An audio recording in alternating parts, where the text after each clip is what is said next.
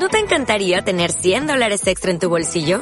Haz que un experto bilingüe de TurboTax declare tus impuestos para el 31 de marzo y obtén 100 dólares de vuelta al instante. Porque no importa cuáles hayan sido tus logros del año pasado, TurboTax hace que cuenten.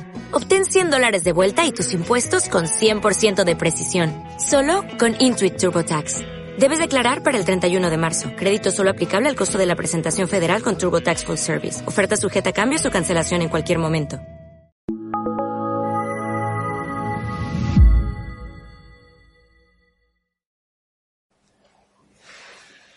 Esta tercer, tercera charla relacionada con la oración eh, se va a titular Un relato navideño. Cuando la Navidad se aproxima, muchos corazones humanos rejuvenecen, se vuelven pequeños y se acercan al Señor del cielo que se hizo pequeño entre los hombres. A estas personas que se saben niños ante Dios, quizá les guste escuchar hoy un relato navideño. Era una vez un muchacho llamado Samuel.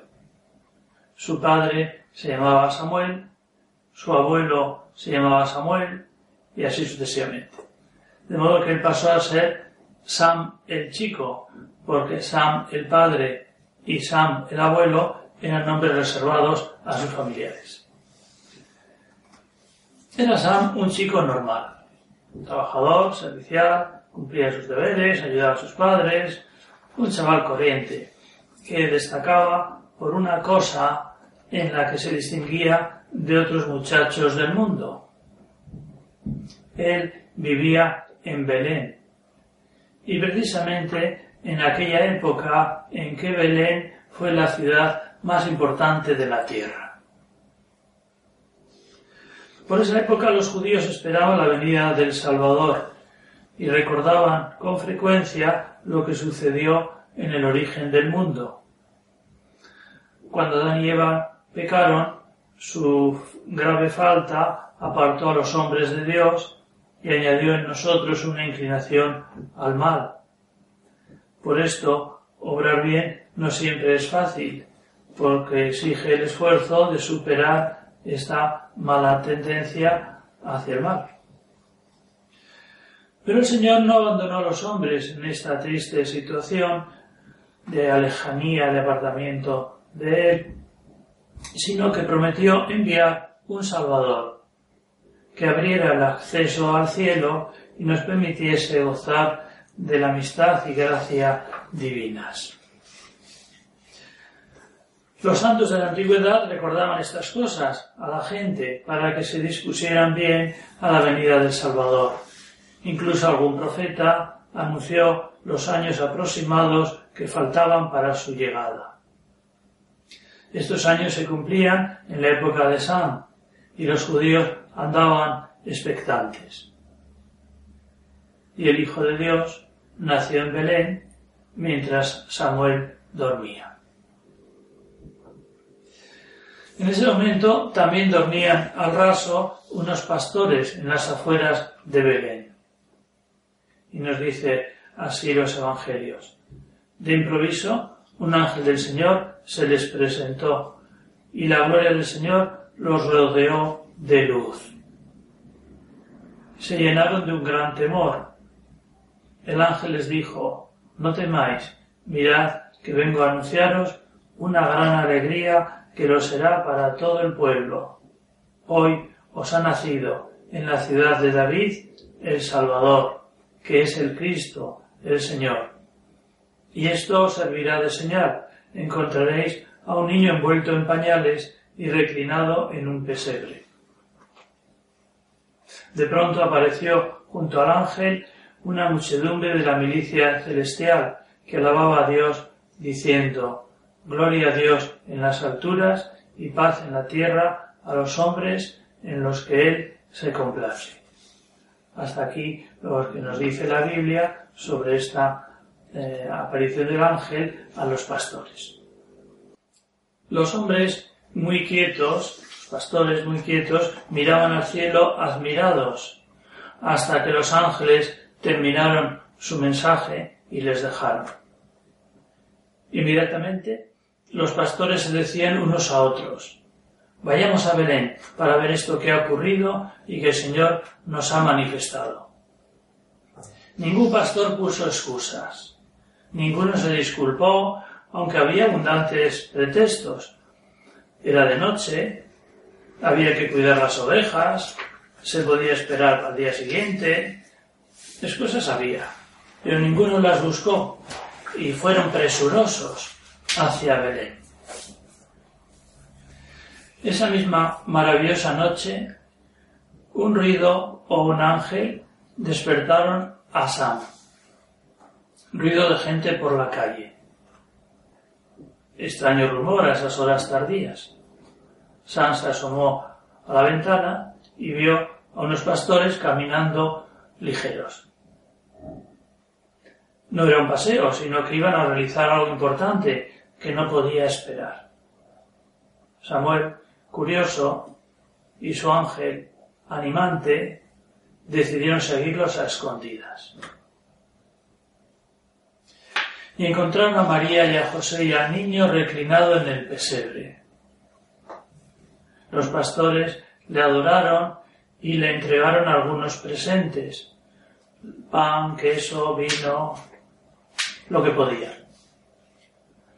Sam tuvo grandes deseos de saludar a María y José y de ver al niño.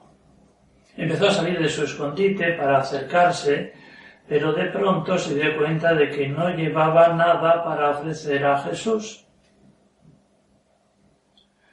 Entonces dio un paso atrás, luego otro y se fue.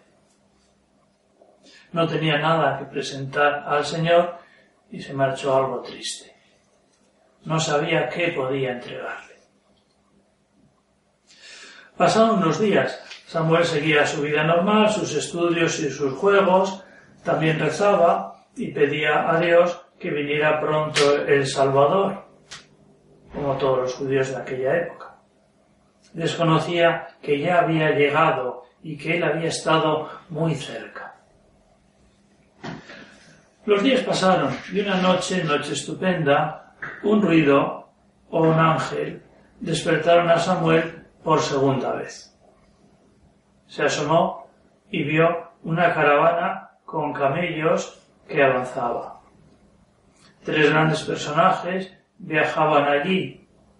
Parecían reyes o magos del oriente, y esto era. Samuel le siguió, como en la vez anterior. Los magos llegaron ante María y José, vieron al niño y postrándose le adoraron. Luego abrieron sus cofres y ofrecieron presentes, oro, incienso y mirra. Podemos imaginar que el primer rey entregó un pequeño cofre muy bonito con oro. El segundo, por ejemplo, dejó a los pies de Jesús un recipiente magnífico con incienso.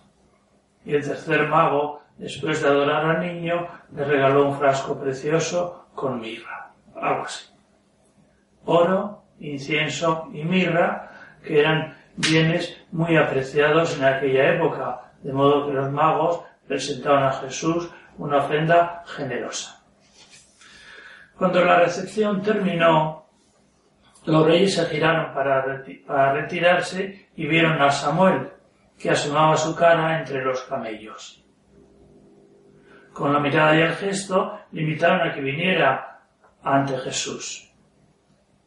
Entonces Sam advirtió que no llevaba nada para ofrecer al niño. Dio un paso atrás y otro, pero no a correr como la vez anterior, pues San José le había reconocido y rápidamente se le acercó con un gesto amistoso que decía, espera un poco, espera un poco. Y como San José era tan estupendo, pues Samuel esperó. San José llegó hasta Sam y le dijo al oído.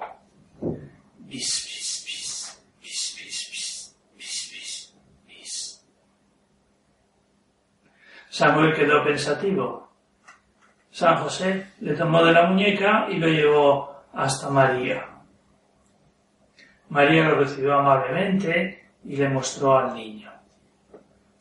Samuel se puso de rodillas adorando al Señor y le dijo, bis, bis, bis, bis, bis, bis, bis, bis, bis. Santa María, que estaba muy cerca, escuchó que Samuel decía al niño, bis, bis, bis, bis, bis, bis, bis, bis, bis. Y sonrió a Sam.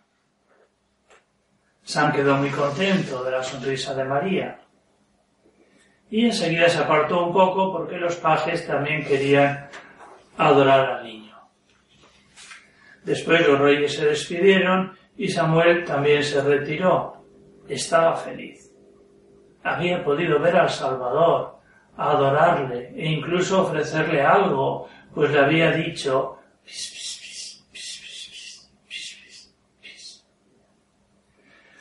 Desde entonces Samuel trabajaba con especial empeño e ilusión, y hacía abundantes esfuerzos y mortificaciones, porque precisamente había ofrecido a Jesús su estudio y sus pequeños sacrificios. Más adelante, cuando Samuel creció, recordaba con frecuencia estos sucesos y un día se dio cuenta de que el ofrecimiento que hizo a Jesús le había mejorado por dentro. Por ejemplo, le otorgó una maravillosa perspectiva del trabajo. Al dedicar sus labores a Dios, esas tareas cobraban un novedoso atractivo, y así Sam era feliz cuando trabajaba, que no es poco. Era feliz cuando trabajaba porque ofrecía su trabajo a Dios. Igualmente cambió su visión del sufrimiento al ofrecer sus dolores a Dios, esas penas tomaban un sentido especial que las hacían más llevaderas. Sam a veces sufría igual que todos, pero como presentaba sus sacrificios a Jesús, le parecían unos dolores más amables, incluso interesantes, porque son para Dios. Y así Samuel descubrió buena parte del secreto de la felicidad, nada menos que convertir el dolor, los sufrimientos en algo presentable a Dios. De vez en cuando nuestro joven agradecía a San José su consejo sobre lo que podía entregar al niño y recordaba la sonrisa de María, una sonrisa que aceptaba el ofrecimiento que había presentado y con mucha frecuencia Samuel siguió diciendo a Jesús,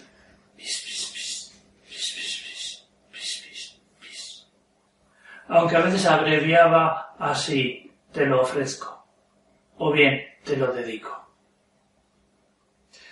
Aún hubo otra cosa que Sam aprendió aquella noche. Un asunto tan natural que Samuel no lo apreció entonces ni después. Resulta que San José le había conducido a hablar con Dios. Y esta enseñanza fue la más valiosa de todas. Muchas gracias.